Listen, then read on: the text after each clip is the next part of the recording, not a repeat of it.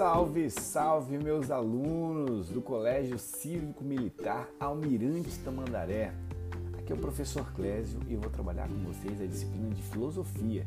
Com imenso prazer, eu vou estar assumindo essas aulas então com vocês. E hoje, no nosso primeiro podcast, eu quero falar um pouquinho sobre a filosofia e o mundo atual.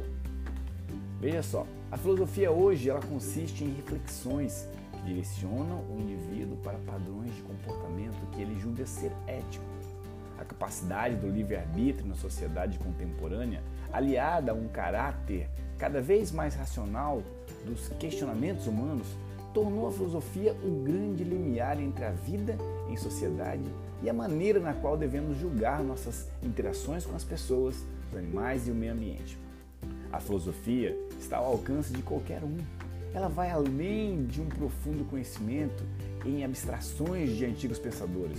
Filosofar é, antes de tudo, buscar um propósito, um sentido para as nossas coisas. Na sociedade atual, a filosofia se traduz na busca de um consenso ético que seja o mais racional possível, porém respeitando as crenças individuais de cada um.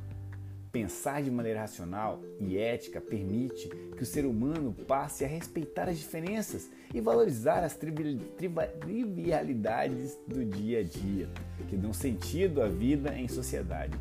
Respeitar o ponto de vista do terceiro, de terceiros é importante. A persuasão deve sempre ser acompanhada de argumentos lógicos que possam validar as suas teorias. Papel hegemônico da religião no direcionamento dos padrões éticos aos poucos vai perdendo força em todo o mundo.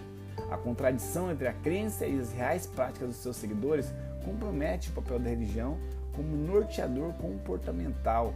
Por um outro lado, a filosofia e a ciência elas caminham passos largos em direção ao desenvolvimento científico e aprimoramento da inteligência emocional em prol de um pensamento racional.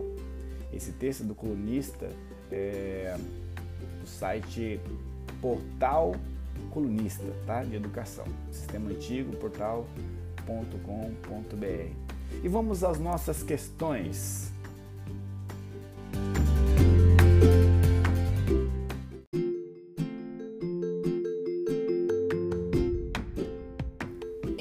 Consiste a filosofia nos dias atuais? Né? Nosso texto ali em cima diz.